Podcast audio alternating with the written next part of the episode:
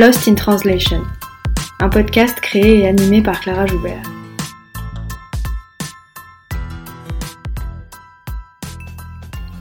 Lost in Translation, c'est un podcast sur la traduction et l'interprétation pour que celles et ceux qui parlent toujours avec les mots des autres puissent s'exprimer avec les leurs.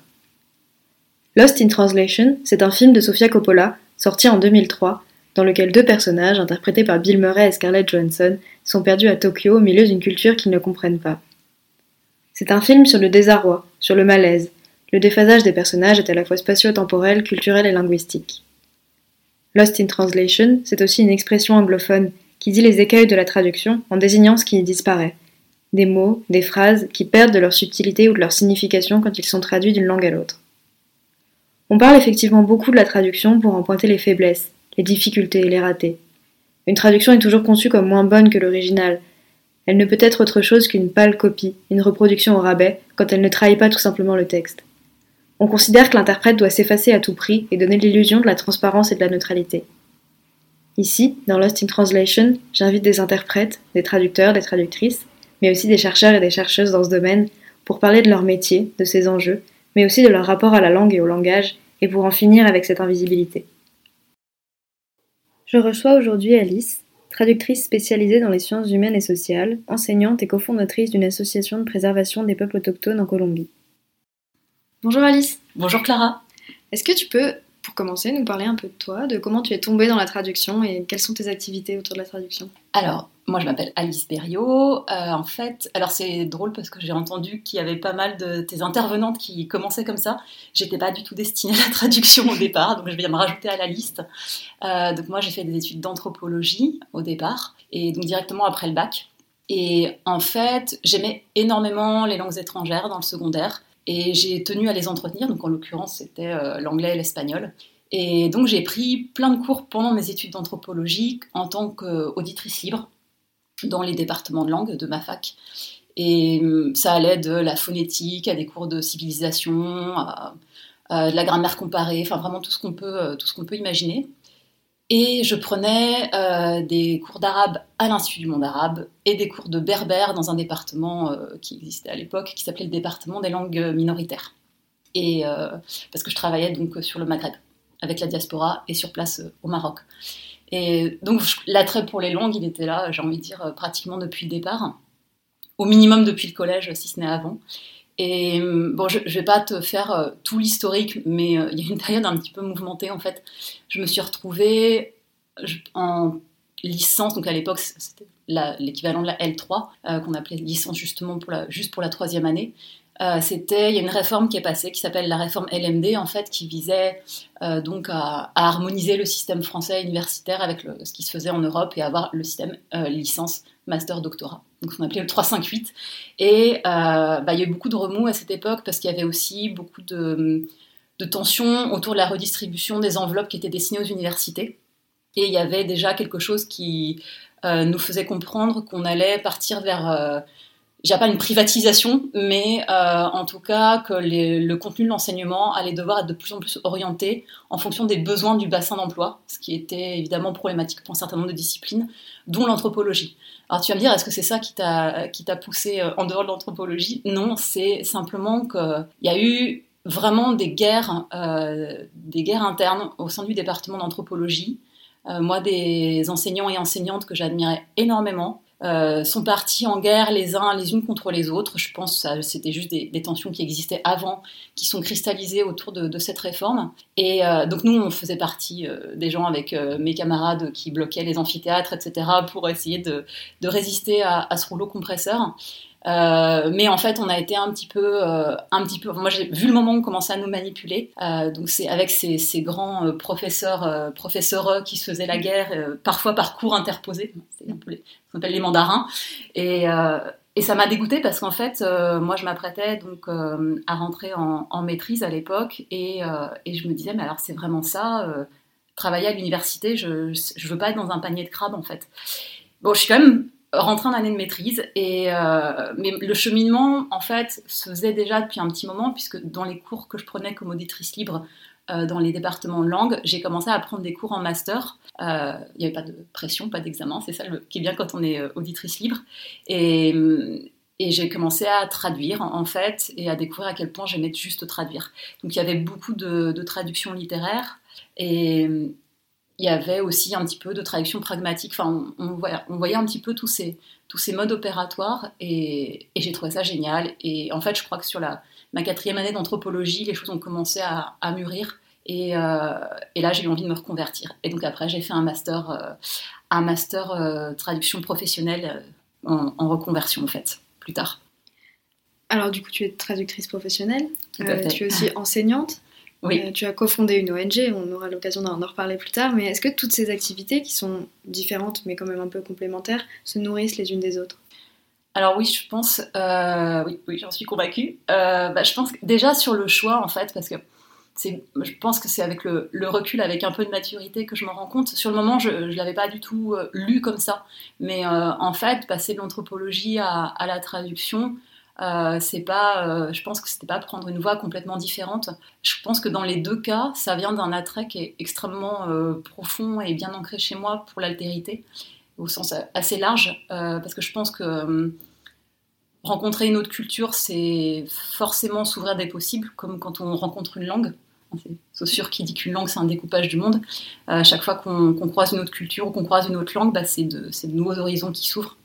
Donc, donc moi, j'y vois une forme de complémentarité. J'ai décidé d'enseigner, euh, enfin d'accepter euh, d'enseigner parce que ça faisait longtemps qu'on me le proposait, il y a deux ans. Et, euh, et je crois que c'est un peu cette même, cette même soif, un peu, un peu insatiable. Et ça, ça, me fait énormément de bien en fait parce que bon, on va pas se mentir, quand on est, quand on est traductrice, on, travaille quand même beaucoup depuis, depuis sa caverne. Et là, ça me, ça me confrontait bah, à d'autres points de vue, à des gens qui allaient me questionner, peut-être questionner plus au sens de, l'anglais, question, peut-être remettre en question plus. Et, ça, je trouve c'est salutaire et c'est indispensable parce que si on si on se remet pas en question, quel que soit le domaine, pas, que pour les, les, traducteurs et traductrices, ça c'était à la hauteur de mes attentes de ce côté-là. Donc euh, je crois que je crois que tout ça s'entretient euh, s'entretient assez bien, en effet, enfin que ça se, ça se nourrit mutuellement. Et, euh, peut-être que je peux euh, présenter l'ONG pour qu'on comprenne aussi qu'il y, a un lien.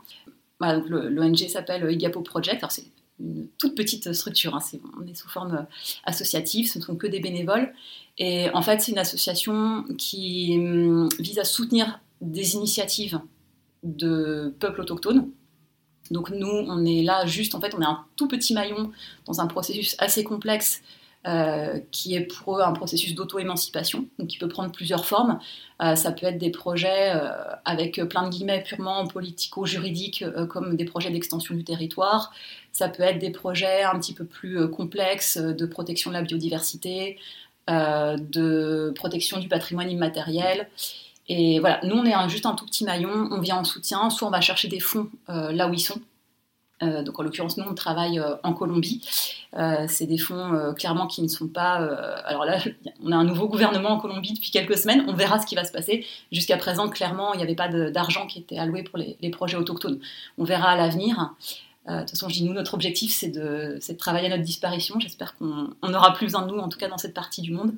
Mais voilà, et ça peut être aussi de faire de l'accompagnement technique ou juridique. On va surtout en fait mettre en relation avec des organisations locales, des collectifs d'avocats, voilà, des gens qui font ce travail-là beaucoup mieux que nous. Nous, on a des attaches en Colombie, donc on a un réseau, euh, un réseau qui fonctionne comme ça. Donc voilà, juste pour présenter rapidement ce que c'est et peut-être faire le lien avec euh, euh, d'où je suis partie, c'est qu'en fait, moi, ma spécialité en anthropologie, c'était les peuples autochtones, parce que pour moi, c'est une forme d'altérité qui, qui me nourrit énormément intellectuellement. Et donc, je travaillais au départ avec des peuples autochtones euh, du Maghreb, d'où le berbère, et l'arabe, parce que certains sont arabophones, certains groupes sont arabophones.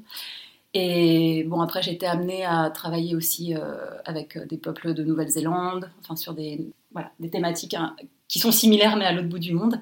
Et finalement, bon, là, c'est le, hasard de la vie euh, qui m'a amenée dans le bassin amazonien.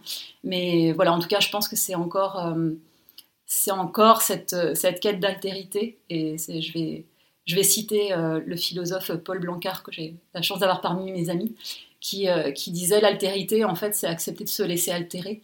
Et je, trouve que c'est euh, une très belle façon de le, définir. Il dit si on ne se laisse pas altérer, on, arrête de bouger, en fait. cette forme d'altération qui fait qu'on est en mouvement. Donc voilà, c'est vraiment la, maturité qui me permet de, faire ce lien que, tu fais dans ta question, qui est, très, très pertinente. Et en fait, on ne fait pas forcément nous-mêmes d'ailleurs, mais je pense que si tu m'aurais posé la question il y a, il y a 5-6 ans, peut-être que je n'aurais pas analysé comme ça. Et en parlant de lien, justement, est-ce qu'il y a un lien entre la traduction, les langues étrangères et la sauvegarde des peuples autochtones, ou la protection en tout cas des peuples autochtones?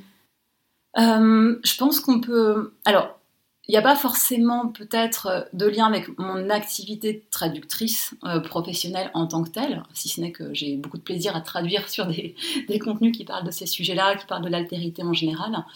Euh, mais après, je pense que le lien qu'on pourrait faire, euh, c'est que, en fait, effectivement, si, j'avais juste une formation, enfin juste avec plein de guillemets, euh, d'anthropologue, euh, peut-être j'aurais pas cette sensibilité à l'aspect linguistique et, nous on travaille pas mal sur l'aspect linguistique. Enfin, en fait, on, est là pour répondre aux besoins des, populations. Donc, il se trouve que c'est quelque chose qui vient assez souvent.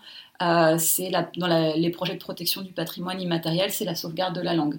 Donc euh, on a comme ça des projets qui nous arrivent, euh, qui sont tout à fait passionnants en fait, qui vont consister à associer des savoirs ancestraux qui sont en train de se perdre, parce que le, le rouleau compresseur de la colonisation fait qu'effectivement il y a beaucoup de, langues autochtones qui ont disparu, pas que Colombie, dans le monde entier.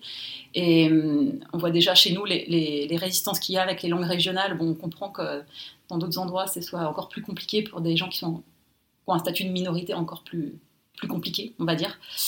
Et hum, donc euh, l'idée c'est d'associer ces savoirs ancestraux et puis euh, des technologies qui vont permettre de, garder cette mémoire et qui vont parler aux jeunes générations, puisque c'est elles qui vont potentiellement pouvoir euh, transmettre ça. C'est le lien que je ferais spontanément en tout cas. Alors c'est vrai que la, question de la sauvegarde du patrimoine linguistique est très importante quand on s'intéresse à ces questions, surtout que pendant la colonisation, on va dire, l'oppression linguistique était quand même un, énième facteur de colonisation, l'interdiction de parler des langues autochtones, etc.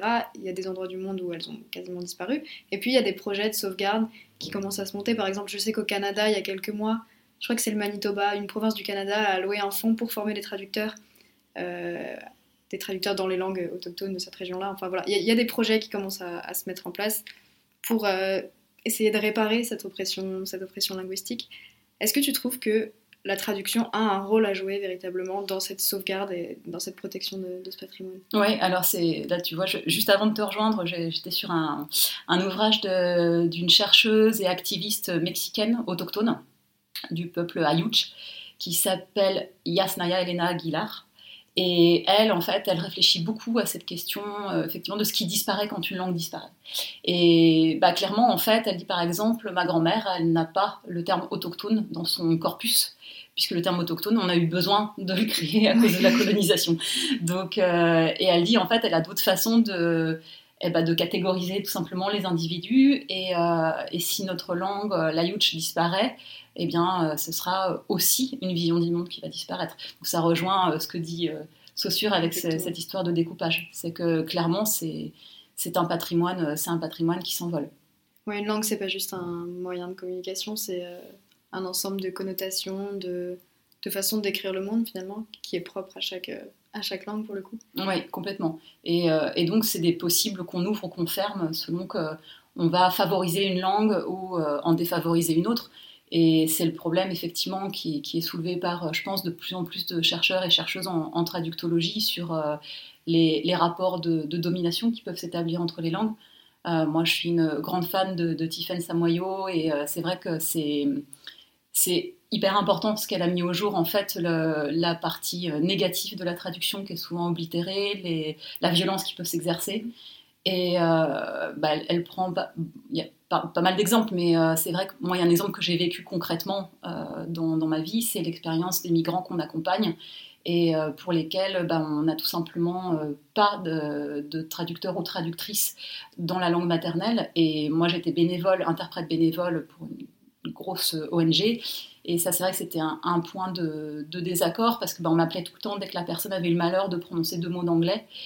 Euh, en l'occurrence, c'était euh, beaucoup de gens euh, d'Afrique subsaharienne et, parmi ces personnes, il y avait effectivement parfois des personnes qui étaient capables de parler un petit peu anglais, mais en fait, déjà que ces personnes sont dans une situation de, domination, qu'on subit déjà une trajectoire épouvantable en général, ou, au, mieux, ou au mieux difficile, mais ça c'est en général le mieux qui puisse arriver, et, qui se retrouvent face, voilà, face à le rouleau compresseur de l'administration française et tous ces mécanismes qui peuvent être extrêmement délétères, et en plus qui ne peuvent pas s'exprimer dans leur langue maternelle. Donc moi, je me, battais un peu pour qu'on puisse faire cet effort à chaque fois de ne pas aller recourir un peu par facilité euh, à la, petite traductrice bénévole, euh, petite interprète bénévole qui, euh, voilà, qui va aussi faire ce qu'elle peut. Enfin, moi, je, trouvais que c'était un peu une façon de, de, reproduire des violences institutionnelles. Alors après, on fait, on fait tous et toutes ce qu'on peut, hein, mais, et c'était mieux qu'il y ait une ONG pour les accueillir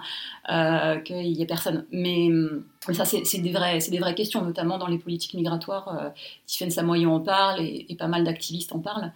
Et ça, c'est extrêmement, euh, extrêmement problématique. Et, et, dans ces rapports, euh, dans ces rapports entre, les, entre les langues majoritaires et minoritaires, je crois que Tiffany Samoy en parle aussi, c'est une de mes grandes sources d'inspiration. Mais euh, j'ai notamment lu il n'y a pas longtemps, parce que alors je ne vais pas me faire que des amis, je suis, je suis assez anti-traduction automatique en fait. et j'ai lu un article d'un confrère de Lille qui s'appelle Guillaume de Notebourg et qui m'a qui m'a aussi euh, intéressée parce qu'il n'y avait pas forcément que le côté rapport de domination entre langue majoritaire et langue minoritaire, euh, mais euh, il y a aussi, enfin, de, de, rapport de domination directe, mais il y a aussi tout ce qui va se faire indirectement sur le long terme euh, par euh, l'entretien de corpus qui vont exister forcément beaucoup plus euh, de l'anglais au français ou de l'allemand à l'anglais, etc., etc., qu'on imagine que du tagalog au berbère ou, voilà, ou, de l'ayoutch au nawak, par exemple. Donc, et c'est plus l'appauvrissement en fait de ce corpus qui se fait parce que c'est une machine qui va décider de comment on traduire, de comment en fait surtout c'est réduire la traduction à des recherches d'équivalence en plus les trois quarts du temps même si je, suis consciente que certainement ces outils ont dû, progresser. Euh, moi, c'est vrai que je suis pas très concernée parce que je suis dans des domaines où c'est voilà, c'est pas encore à l'ordre du jour. Je dis pas encore parce que j'espère que ce sera pas le cas. Mais hum, voilà, c'est des choses qui, qui, posent, qui posent vraiment question. Pour moi, c'est aussi une des formes de violence en fait. Et c'est pour ça que rappeler le rôle politique de la traduction, comme euh, voilà, comme le font certains chercheurs et chercheuses aujourd'hui, ça me paraît, ça me paraît vraiment euh, salvateur. Bah, justement, ce que tu disais sur les équivalences, euh, ça rejoint tout à l'heure ce qu'on disait sur le découpage du monde, c'est-à-dire que parfois il n'y a juste pas d'équivalence parce que un terme n'existe pas dans une langue, parce qu'il ne correspond à aucune réalité, donc ça n'a pas de sens de chercher une équivalence en fait. On va, on va peut-être pouvoir le traduire par une périphrase ou une métaphore ou que sais-je, mais si tu cherches une équivalence. Euh, Et on le voit déjà sur des langues qui sont issues de la même famille linguistique. Donc forcément, euh, si on part sur une langue autochtone ou euh, sur le chinois, parce que moi j'ai appris le chinois parce que j'ai vécu en Chine.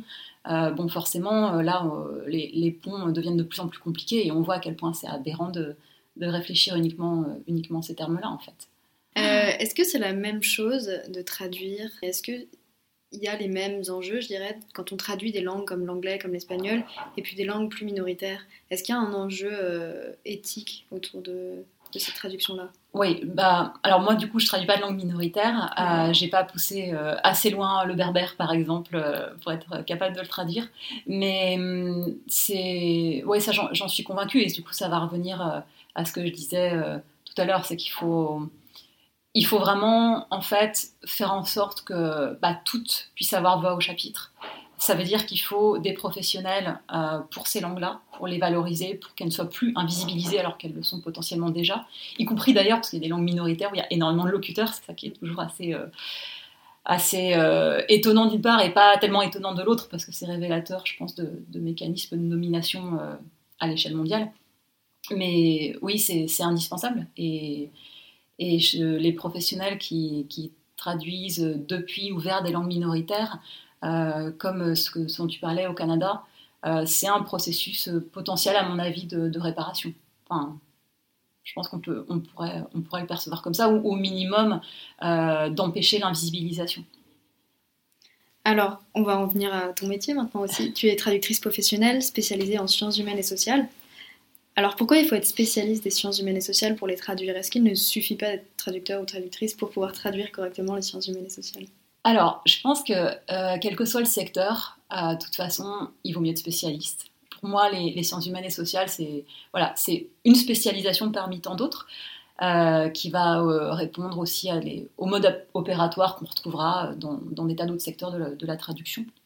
Après, c'est vrai que ça a quelque chose de spécifique parce qu'on est quelque part, euh, on n'est pas dans le littéraire, à de rares exceptions près, où il y a vraiment quelques, je pense à certains anthropologues notamment euh, auxquels je pense, où c'est là, c'est pratiquement de la littérature, avec beaucoup de créativité, mais bon, globalement, on n'est pas dans le littéraire. Et est-ce qu'on est dans le pragmatique Peut-être un peu plus, mais peut-être pas complètement non plus. C'est quelque chose qui est pour moi qui est un petit peu hybride. Et euh, il y a beaucoup de, questions parmi euh, les éditeurs, éditrices, parmi les traducteurs, traductrices qui se spécialisent dans ce secteur. C'est est-ce qu'il faut euh, forcément avoir la spécialité dans son bagage universitaire, par exemple? Moi, je pense que c'est pas forcément nécessaire d'avoir un diplôme qui en anthropologie, qui en philosophie. Par contre, ce qui est sûr, c'est qu'il faut être extrêmement familiarisé, mais de toute façon, comme euh, par exemple, une traductrice qui se lance dans la traduction juridique, même si elle n'a pas été juriste, euh, bah, à un moment, elle aura, euh, elle aura été obligée de se retrousser les manches pour, pour se plonger dans ce domaine, ou un traducteur qui choisit l'économique, le financier, je pense que c'est pareil. Donc ça, c'est des, vraies, des vraies questions quand même. globalement, ce qui ressort de la part des, on va dire des, des commanditaires de traduction, c'est que les traducteurs, traductrices qui ne sont pas spécialisés, souvent passent à côté des concepts. C'est-à-dire que du coup, bah, ils vont faire la recherche d'équivalence justement parce que bah, euh, peut-être euh, ils et elles n'ont pas d'autres clés et que bah, ça va taper à côté. À l'inverse, il y a beaucoup, beaucoup, beaucoup de traductions en sciences humaines et sociales qui sont faites par des chercheurs, chercheuses, souvent euh, celles qui ont besoin des textes en fait. Et, et ça peut être un petit peu voilà, décevant dans le, on va dire, d'un point de vue stylistique ou voilà, dans les, vraiment les, opérations de traduction elles-mêmes, les techniques de traduction elles-mêmes qui ne sont, sont pas forcément présentes et qui font que le texte sera peut-être, je dis bien peut-être, pas toujours, un peu plus bancal. En tout cas, c'est les échos qu'on a souvent. Et je crois que les exigences qui sont propres à la, la, traduction en sciences humaines et sociales, ça va être justement cette maîtrise des concepts, donc avoir euh, le bagage théorique, encore une fois, pas forcément le diplôme, mais en tout cas le bagage théorique, euh, l'attrait intellectuel pour les disciplines qu'on traduit. Il faut, euh, voilà, il y a toute la terminologie qui va avec. Euh, et je pense que c'est très important aussi de, bien connaître le champ académique euh, dans lequel ça s'inscrit. Parce que il y a même des concepts, on voit, qui vont être utilisés. Alors comme ça, on dit, bah, c'est bien, c'est le même mot. Bah oui, mais en fait, en Amérique latine, ça n'a peut-être pas la même connotation qu'en Europe. ça n'aura peut-être pas la même connotation en Russie non plus. Donc, bien connaître le champ académique dans lequel on, travaille ou à partir duquel on traduit, euh, je crois que ça fait partie, euh, ça fait partie des critères qui sont, qui sont importants. Est-ce que tu as une, euh, un ouvrage que tu as préféré traduire ou peut-être un auteur ou une autrice de prédilection que tu préfères traduire?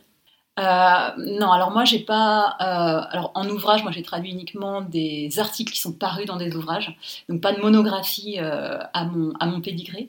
Mais j'ai pas vraiment de. C'est pas tant des chercheurs ou chercheuses en particulier euh, que le plaisir en fait de m'attaquer à certains, à certains sujets. Alors moi je m'attaque à l'anthropologie, je suis heureuse, euh, mais j'aime bien aussi traduire euh, bon, sciences politiques, ces relations internationales, sociologie, voilà, je peux, je peux aller naviguer dans dans d'autres eaux.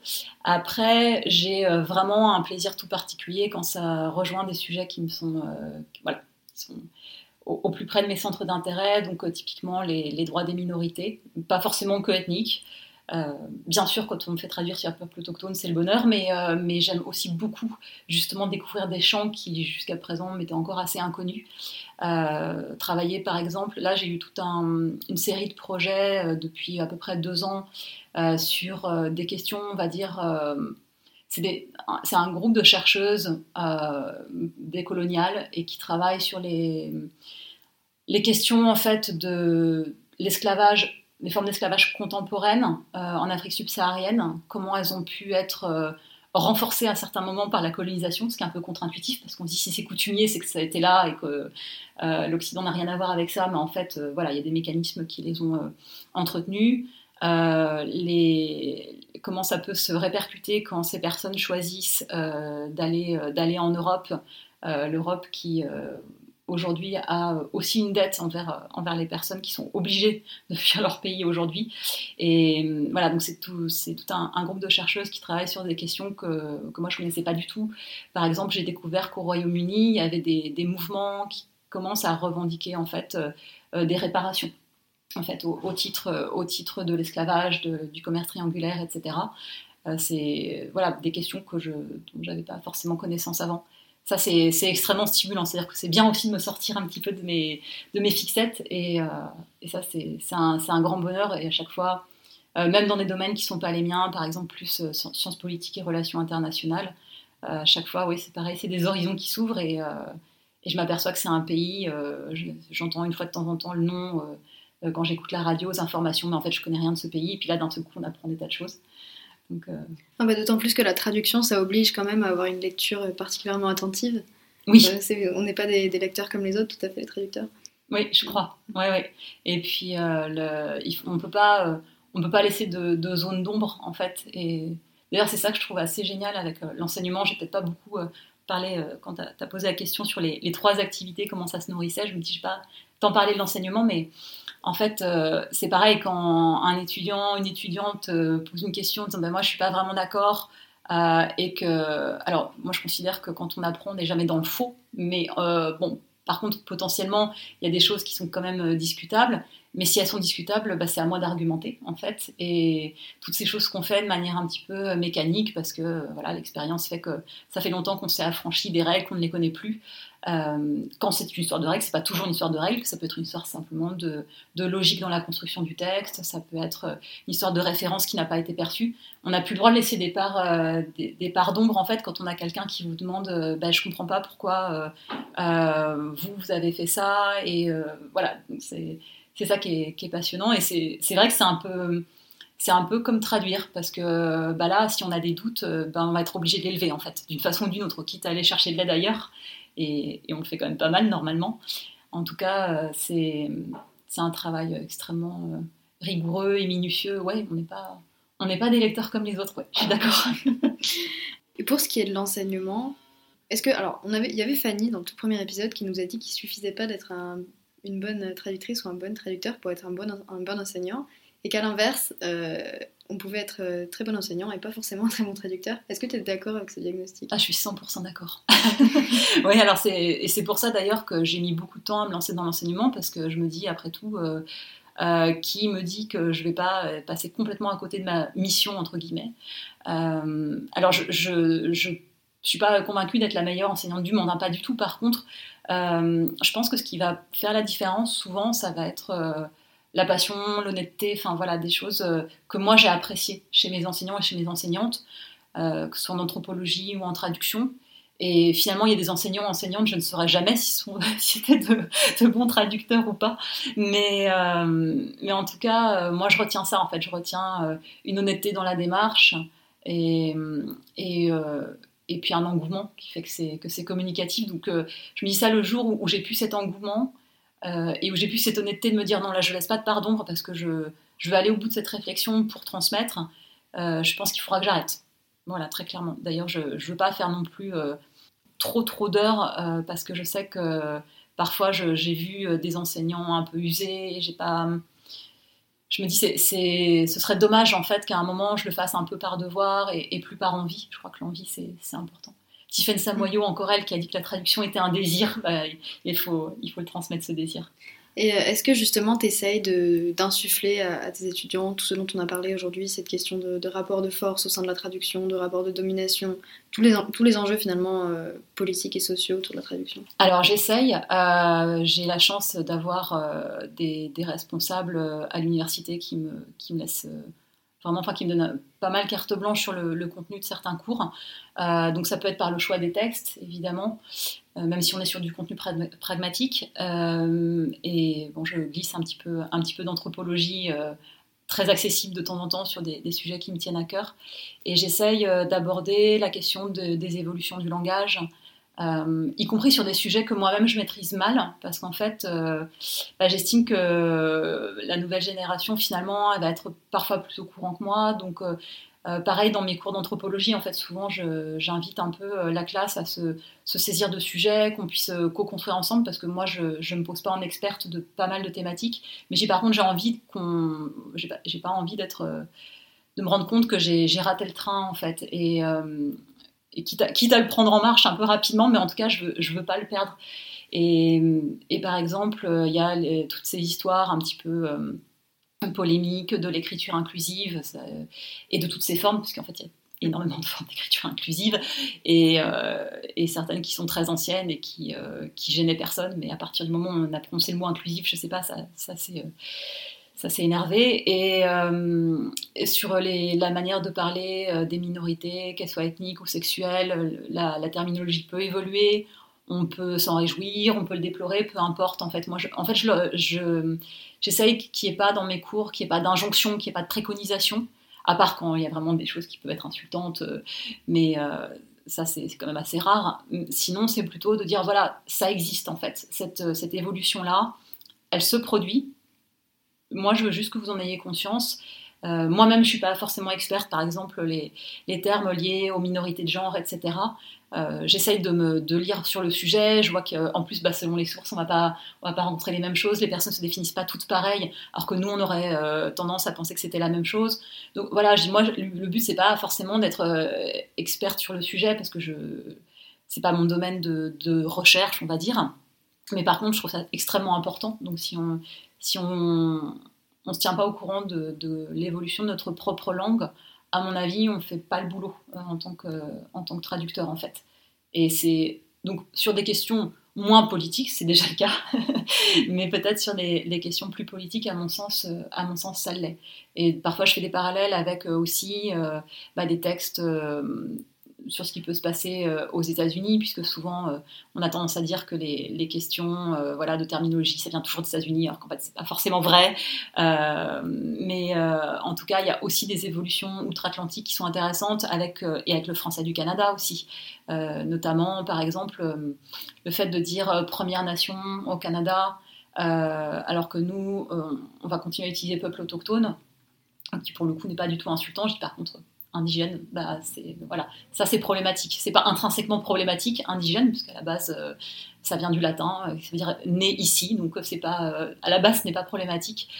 c'est juste que en fait, bah, malheureusement aujourd'hui il y a un, bagage historique qui fait que on pense aux origines de l'indigénat, d'abord en Algérie française, puis dans d'autres colonies françaises. Donc ça, j'essaye de, l'inculquer, parce que c'est vrai qu'indigène, par exemple, on entend beaucoup, mais c'est intéressant de savoir que si on traduit euh, quelque chose qui se passe au Canada, bah non, ce ne sera pas forcément peuple autochtone, ça, peut être Première Nation. Et, voilà, je, encore une fois, c'est pas faire des, préconisations, des injonctions, l'écriture inclusive, par exemple, euh, moi, ça m'arrive de faire des présentations où voilà, les, étudiants vont voir qu'il y a de l'inclusif. Euh, je dis, moi, je, l'utilise, mais après, euh, sachez que ça existe, c'est tout. Après, si vous en emparez, comment, il y, a plein de, règles, je leur donne des ressources, et puis, euh, mais je dis, moi, je suis pas là, je suis pas là pour vous dire quoi faire, mais par contre, il faut savoir que c'est là et pourquoi c'est là. Et surtout que toutes ces questions autour de, la précision des termes employés, l'évolution de la langue, etc., je trouve qu'on se les pose beaucoup plus quand on est obligé de traduire. Au bout d'un moment, c'est des questions sur lesquelles on peut plus se contenter d'avoir un, peu un avis de loin, etc. Quand on traduit, au bout d'un moment, on est obligé de s'en emparer et de se les poser. Euh, et, la traduction, c'est vraiment un très bon vecteur, je trouve, pour questionner aussi sa propre langue. C'est pas qu'un exercice sur une langue étrangère, c'est aussi, moi je traduis vers le français, c'est aussi pour moi un exercice constant de réflexion autour du français, en fait. Complètement. Complètement. Et, moi, je fais partie euh, de ces gens, effectivement, qui voyaient le, le euh, pluriel anglais euh, qui continuait à mettre du, masculin pluriel en français sans se poser de questions. C'était pas. On peut peut-être préciser pour les gens qui parlent pas anglais que they c'est un pronom neutre. Oui, pardon. C'est un pronom neutre en fait pour désigner une seule personne euh, dans un contexte où le... on ne sait pas si c'est un homme ou une femme. On parle effectivement de quelque chose qui est général et du coup c'est le they, donc le pluriel, troisième personne du pluriel, qui va intervenir alors qu'on parle d'une seule personne. C'est juste pour englober les deux genres. Et c'est quelque chose qui n'a pour le coup en anglais rien à voir avec des considérations d'inclusivité ou quoi que ce soit. C'est vraiment genre une tournure grammaticale ça. pour parler de quelqu'un dont on ne sait pas si c'est un homme ou une femme. Voilà. Et, euh, et, en fait, euh, à un moment, bah, c'est vrai que d'entendre des gens qui disent bah, euh, ce que ça peut avoir comme impact d'avoir tout le temps le masculin qui est systématiquement employé, alors, je, moi, j'étais pas forcément très convaincue au début, et puis euh, bah, ça m'a obligée à me remettre un petit peu en question, à dire bon, pourquoi, euh, pourquoi finalement ça ne te dérange pas? Est-ce que est-ce que t'es parce que tu es à un endroit où peut-être les choses sont tellement confortables pour toi euh, que tu, tu te dis pas que ça peut être moins confortable pour d'autres? Et s'il y a des revendications, elles elles sont pas là pour rien. Et si tu es sensible aux revendications de minorités, euh, notamment ethniques, parce que tu sais, pour les avoir fréquentées, que euh, bah, même en France, non, c'est pas forcément euh, rigolo tous les jours. Et hum, pourquoi est-ce que ce serait pas la même chose, en fait, pour des pour une minorité de genre, parce que oui, la femme, en fait, d'un point de vue sociologique, peut être considérée comme une minorité. Donc, en fait, c'est sûr que c'est des questions qu'on ne serait pas forcément amené à se poser peut-être si on ne passait pas autant de temps euh, en intimité avec un texte. Je suis d'accord. Et est-ce que tu as déjà fait un peu d'interprétariat? Tu nous en as parlé tout à l'heure. Oui, c'est ça, en bénévole. Euh, je, je, le fais euh, encore dans de très très rares occasions, de, manière, de manière bénévole, oui. Mm. Et est-ce que tu vois C'est pas mon métier en fait. Voilà, est-ce que tu vois une différence entre l'interprétation et la traduction? Pour moi, c'est quasiment, euh, enfin, c'est deux métiers différents. Euh, alors, bien sûr que les ponts sont évidents puisqu'il y a une langue source, une langue cible, euh, mais c'est vraiment pas les mêmes exigences. D'ailleurs, je pense qu'on peut être excellent traducteur et piètre interprète, et mauvais interprète, excellente traductrice. Enfin, je crois que tout, existe, et il y a aussi des gens qui manient merveilleusement bien les deux. Moi, c'est vraiment pas mon métier. C'est pour ça que je le fais dans des cadres bénévoles où il n'y aurait de toute façon pas eu appel à un ou une professionnelle. Euh, où il y aurait eu un, plan B, mais où, voilà, des, sur des toutes petites structures sans budget. Et voilà, je parlais de l'accompagnement euh, de migrants et migrantes, où là, clairement, s'ils n'ont pas de bénévoles, les choses ne se font pas, tout simplement. Donc, euh, mais c'est, j'ai beaucoup de respect pour l'interprétation, parce que c'est, c'est encore, c'est encore complètement un autre métier. Et je le vois là sur des, des événements auxquels, auxquels j'assiste où, où, on, a, on a des interprètes parce que c'est des événements internationaux, etc. Et, et j'écoute euh, toujours euh, avec même quand j'entends pas parce que c'est en cabine mais par contre j'écoute ce que la personne est en train de dire et, euh, et puis j'ai un œil sur cette cabine où je vois même pas la personne et je pense à, l'interprète espagnol qui va devoir se débrouiller avec un jeu de mots ou avec un trait d'esprit et, et, sans cette, ce confort qu'on a nous de dire bon voyons voir comment je vais traiter cette peau de banane qu'on vient de me lancer involontairement. Non c'est et c'est vraiment un ensemble de compétences qui, à la fois, il y a des compétences communes avec la traduction et en même temps, euh, clairement, il y en a qui sont très, très spécifiques. Quand, euh, quand on me dit euh, interprète, c'est un peu comme quand on me dit ingénieur. En fait, je me sens pas, je me sens pas concernée en fait. Mm. Et je l'ai fait effectivement en tant que bénévole, pas énormément. Et, et voilà, je, je, garde ma place de petite main qui peut rendre service dans des contextes où où voilà, encore une fois, il n'y aurait pas de professionnel et je, je ne remplace pas un ou une professionnelle, ça c'est certain. Eh ben, on va passer à la carte blanche alors, euh, la tradition du podcast. Est-ce qu'il est y a quelque chose que tu voudrais partager euh, avec notre auditoire aujourd'hui? Euh, Oui, alors j'ai beaucoup réfléchi parce que j'ai lu, entendu des tas de choses passionnantes ces derniers temps. j'ai le droit à faire une espèce de diptyque qui n'en est pas vraiment un, super, parce que c'est lié en fait. j'ai vu la semaine dernière le film Flea de Jonas Poer Rasmussen, qui est un réalisateur euh, à, la, base un documentariste, autant que je sache, euh, qui est franco-danois, sauf erreur de ma part, et donc Flea qui parle du parcours en fait d'une famille, euh, d'une famille afghane, du parcours migratoire et de toutes les, tragédies en fait du moment de la décision jusqu'à dire jusqu'à l'arrivée, jusqu'aux arrivées, parce que en fait c'est une trajectoire extrêmement complexe. Et hum, et en fait, j'ai envie de faire un parallèle avec un livre euh, qui m'a vraiment euh, remué récemment, euh, quelques mois de ça, qui s'appelle Des îles, qui a été écrit par une autrice activiste qui s'appelle Marie Cosnet. qui est peut-être la plus grande activiste sur les questions migratoires à la frontière entre la France et l'Espagne. je pense que clairement tout ce qui est voilà, tout ce qui, tout ce qui concerne la, lutte dans cette partie, euh, dans cette partie du monde et euh, l'accueil et toutes les initiatives qui facilitent l'accueil euh, passent par elle. et, et, en plus, voilà, elle a commencé donc ce, ce travail avec cet ouvrage des îles, où en fait elle va regarder sur certains points de passage des trajectoires migratoires. On parle beaucoup de la Méditerranée, mais pas forcément des trajectoires côté Atlantique. et elle va aller dans tous ces endroits qui concentrent la, population, la population migrante dans des conditions qu'on connaît, donc qui sont parfois difficilement qualifiables d'accueil, parce que le terme accueil en fait renfermerait une réalité très différente. Euh, elle se penche sur les questions aussi de personnes qui disparaissent, euh, beaucoup euh, qui disparaissent en mer, parfois d'autres qui disparaissent à l'arrivée, et pourquoi. Et alors pourquoi je fais cette association, pourquoi je crée un diptyque qui n'en est absolument pas un, mais en fait c'est parce que c'est hum, deux œuvres qui, à mon sens, elles ont un grand mérite. C'est qu'elles nous permettent de, alors déjà de savoir que derrière des chiffres qui sont énormes, qui sont euh, voilà, qui nous, qui nous rendent un petit peu euh, malades parce que bien sûr que ça ne va pas en s'arrangeant. Et puis euh, derrière les chiffres d'arrivée, il y a surtout les chiffres des, morts pendant les traversées, des choses comme ça. mais derrière tous ces chiffres qui, d'un moment, malheureusement même pour les plus conscientisés d'entre nous, déshumanisent un peu, ça remet vraiment de la gentilité en fait dans la trajectoire migratoire. Ça rappelle euh, pourquoi on peut être amené euh, à partir, sachant qu'il y a autant de raisons que d'individus. Mais euh, par contre, ça, ça met un petit peu en lumière tout ce que ça peut avoir aussi comme impact, y compris des années après sur le plan sentimental. Enfin voilà, j'en dis pas plus ni, ni sur le livre, ni sur le, film Flea, et donc le livre qui s'appelle Des îles.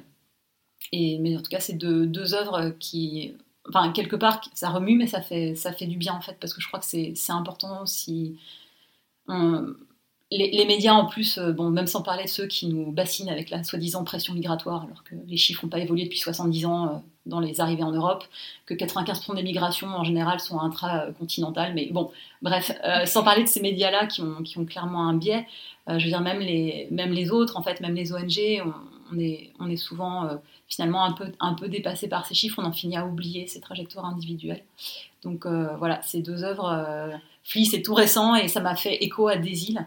Et, en plus, Marie Cosnet, bah, j'ai eu la chance euh, de l'interviewer sur, euh, sur une, soirée à la librairie euh, Myriagone à Angers. Et parce qu'elle venait présenter son livre, j'ai eu la chance de, dialoguer avec elle. Et c'est une personne extraordinaire. Et alors en plus, tiens, on va, faire on va terminer le cercle, elle est traductrice. Elle est traductrice en plus, et pas des moindres, parce qu'elle a quand même retraduit les métamorphoses d'Ovide.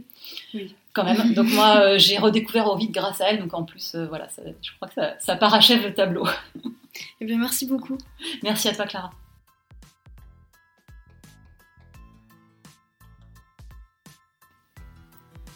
Le livre Traduction et violence de Tiffaine Samoyo est sorti en 2020. Il s'attaque à déconstruire un préjugé, la traduction, d'ordinaire perçue comme une opération d'ouverture, de communication interculturelle et d'accès à l'autre, véhicule en réalité des mécanismes de domination et de violence et au lieu de rassembler, divise et détruit parfois. Si la lutte pour les droits des populations autochtones vous intéresse, je vous recommande le livre Nous sans l'État de Yasnaya Elena Aguilar, l'activiste mexicaine mentionnée par Alice. Le livre, traduit de l'espagnol par Amandine Sema et sorti en février 2022, est un recueil de textes sur l'importance de la langue et de la culture dans la résistance, la complexité de situation des femmes autochtones face à l'assimilationnisme, et enfin, la critique de l'État-nation colonial par les Premières Nations. Je fais référence à ce moment-là du podcast au Manitoba. En effet, le 10 février 2022, le gouvernement du Manitoba, une province canadienne, a annoncé un financement de 300 000 dollars pour former des traducteurs autochtones. La province souhaite pourvoir 45 postes de locuteurs et de traducteurs dans 4 des 7 langues autochtones reconnues en vertu de la loi sur la reconnaissance des langues autochtones du Manitoba. Flea est un documentaire d'animation danois, français, norvégien et suédois réalisé par Jonas Poer Rasmussen et sorti en 2021. Le film a été nommé aux Oscars comme candidat danois pour le prix du meilleur long métrage international, ainsi que dans les catégories du meilleur documentaire et du meilleur film d'animation. Il raconte l'histoire vraie d'Amin Nawabi, réfugié afghan homosexuel qui grandit à Kaboul où son père est arrêté sous le régime communiste, puis s'enfuit en Russie en 1989, où la famille tente de s'enfuir en Suède. Amin finit par arriver au Danemark à 16 ans, où il rencontre le réalisateur du film qui deviendra son ami. Des îles, de Marie Cosnet, est paru en 2021. Elle y retranscrit les témoignages de réfugiés qu'elle a rencontrés sur l'île de Lesbos ainsi qu'aux Canaries, leurs errances, les violences subies et l'interminable attente. Invitée sur France Culture dans l'émission Par les temps qui courent le 4 novembre 2021, elle a déclaré Mon livre est une observation géographique de ce qu'une politique absurde fait aux individus. Sa traduction des Métamorphoses est parue en 2017. Pour cette traduction titanesque de 246 fables et des 12 000 vers de vide, qui lui a pris 10 ans, elle a reçu le prix de traduction poétique Nelly Sachs en 2018. Si vous avez une question, un commentaire ou envie de participer au podcast, n'hésitez pas à m'écrire à lostintranslation.lepodcast@gmail.com. Je lis toujours vos mails avec plaisir et enthousiasme. J'espère que l'épisode vous aura plu, je vous laisse ici et je vous dis à la semaine prochaine pour un nouvel épisode.